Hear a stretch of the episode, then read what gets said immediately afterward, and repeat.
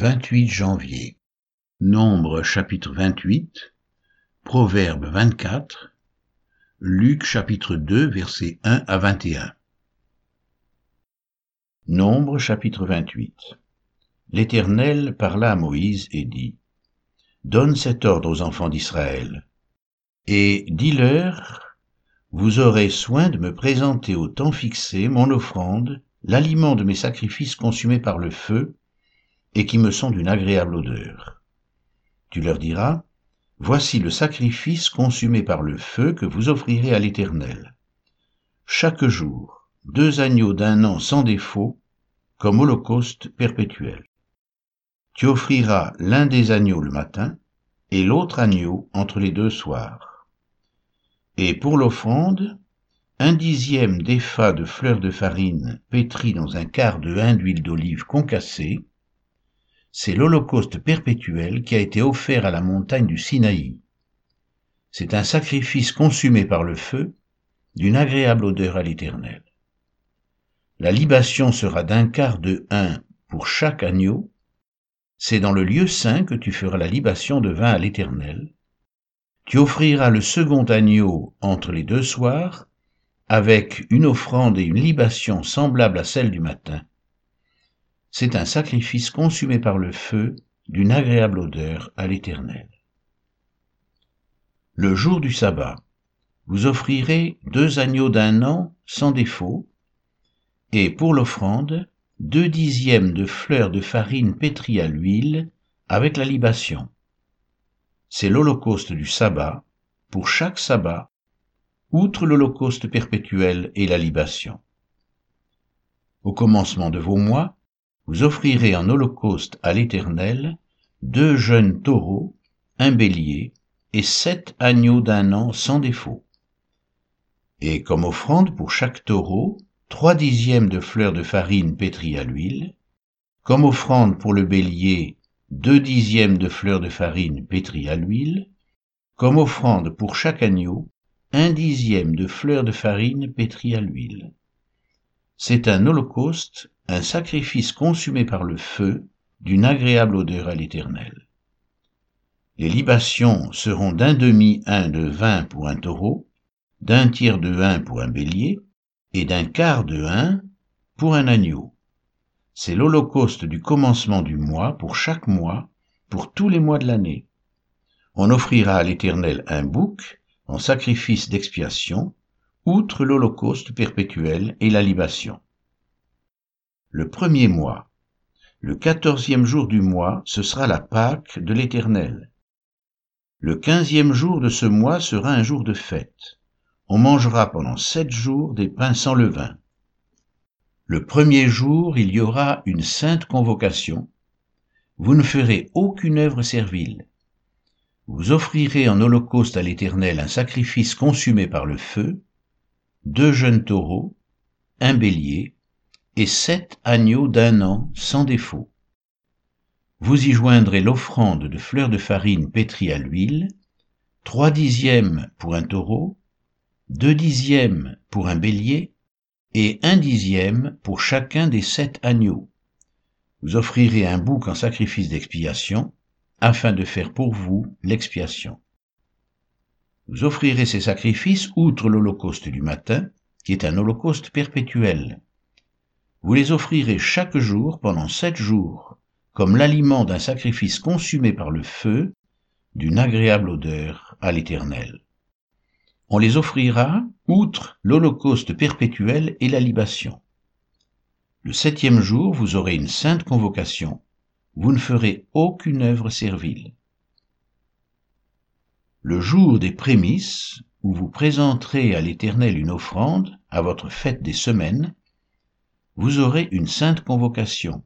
Vous ne ferez aucune œuvre servile.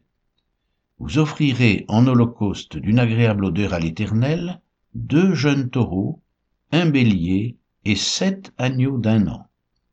Vous y joindrez l'offrande de fleurs de farine pétrie à l'huile, trois dixièmes pour chaque taureau, deux dixièmes pour le bélier, et un dixième pour chacun des sept agneaux. Vous offrirez un bouc afin de faire pour vous l'expiation.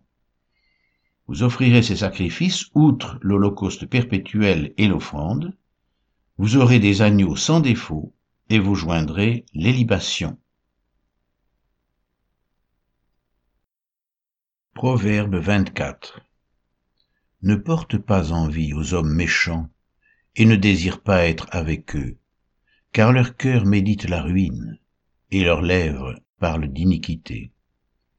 C'est par la sagesse qu'une maison s'élève, et par l'intelligence qu'elle s'affermit. C'est par la science que les chambres se remplissent de tous les biens précieux et agréables.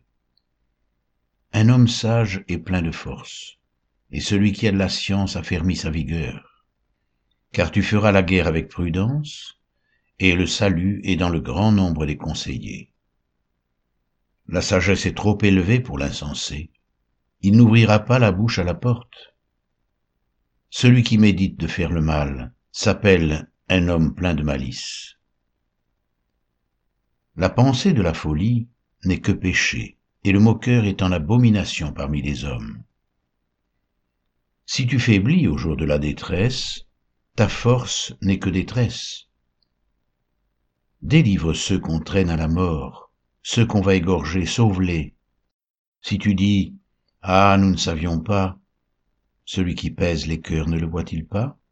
Celui qui veille sur ton âme ne le connaît-il pas? Et ne rendra-t-il pas à chacun selon ses œuvres? Mon fils, mange du miel, car il est bon. Un rayon de miel sera doux à ton palais. De même, connais la sagesse pour ton âme. Si tu la trouves, il est un avenir, et ton espérance ne sera pas anéantie. Ne tends pas méchamment des embûches à la demeure du juste, et ne dévaste pas le lieu où il repose. Car sept fois le juste tombe et il se relève, mais les méchants sont précipités dans le malheur.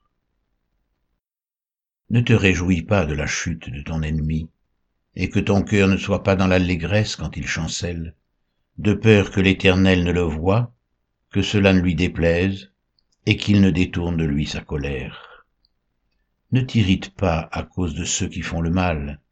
Ne porte pas envie aux méchants. Car il n'y a point d'avenir pour celui qui fait le mal. La lampe des méchants s'éteint. Mon fils, crains l'Éternel et le roi. Ne te mêle pas avec les hommes remuants, car soudain leur ruine surgira, et qui connaît les châtiments des uns et des autres? Voici encore ce qui vient des sages. Il n'est pas bon dans les jugements d'avoir égard aux personnes. Celui qui dit aux méchants tu es juste, les peuples le maudissent, les nations le maudissent. Mais ceux qui le châtient s'en trouvent bien, et le bonheur vient sur eux comme une bénédiction. Il baise les lèvres celui qui répond par des paroles justes. Soigne tes affaires au dehors, mets ton champ en état, puis tu bâtiras ta maison. Ne témoigne pas à la légère contre ton prochain. Voudrais-tu tromper par tes lèvres? Ne dis pas je lui ferai comme il m'a fait. Je rendrai à chacun selon ses œuvres. J'ai passé près du champ d'un paresseux et près de la vigne d'un homme dépourvu de sens. Et voici, les épines y croissaient partout, les ronces en couvraient la surface, et le mur de pierre était écroulé. J'ai regardé attentivement, et j'ai tiré instruction de ce que j'ai vu. Un peu de sommeil, un peu d'assoupissement, un peu croiser les mains pour dormir, et la pauvreté te surprendra comme un rôdeur, et la disette comme un homme en armes. Luc chapitre 2 versets 1 à 21 En ce temps-là parut un édit de César Auguste, ordonnant un recensement de toute la terre. Ce premier recensement eut lieu pendant que Quirinius était gouverneur de Syrie. Tous allaient se faire inscrire chacun dans sa ville. Joseph aussi monta de la Galilée, de la ville de Nazareth, pour se rendre en Judée, dans la ville de David, appelée Bethléem, parce qu'il était de la maison et de la famille de David, afin de se faire inscrire avec Marie, sa fiancée, qui était enceinte. Pendant qu'ils étaient là, le temps où Marie devait accoucher arriva, et elle enfanta son fils premier-né. Elle l'emmaillota et le coucha dans une crèche, parce qu'il n'y avait pas de place pour eux dans l'hôtellerie. Il y avait dans cette même contrée des bergers qui passaient dans les champs les veilles de la nuit pour garder leurs troupeaux. Et voici, un ange du Seigneur leur apparut, et la gloire du Seigneur resplendit autour d'eux. Ils furent saisis d'une grande frayeur, mais l'ange leur dit, ne craignez point, car je vous annonce une bonne nouvelle qui sera pour tout le peuple le sujet d'une grande joie. C'est qu'aujourd'hui, dans la ville de David, il vous est né un Sauveur qui est le Christ, le Seigneur. Et voici à quel signe vous le reconnaîtrez, vous trouverez un enfant emmailloté et couché dans une crèche. Et soudain, il se joignit à l'ange une multitude de l'armée céleste, louant Dieu et disant Gloire à Dieu dans les lieux très hauts, et paix sur la terre parmi les hommes qui l'agréent.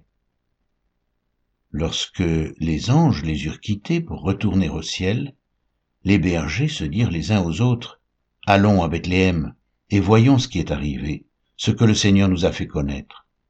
Ils y allèrent en hâte, et ils trouvèrent Marie et Joseph, et le petit enfant couché dans la crèche. Après l'avoir vu, ils racontèrent ce qui leur avait été dit au sujet de ce petit enfant. Tous ceux qui les entendirent furent dans l'étonnement, de ce que leur disaient les bergers. Marie gardait toutes ces choses et les repassait dans son cœur. Et les bergers s'en retournèrent, glorifiant et louant Dieu pour tout ce qu'ils avaient entendu et vu, et qui était conforme à ce qui leur avait été annoncé.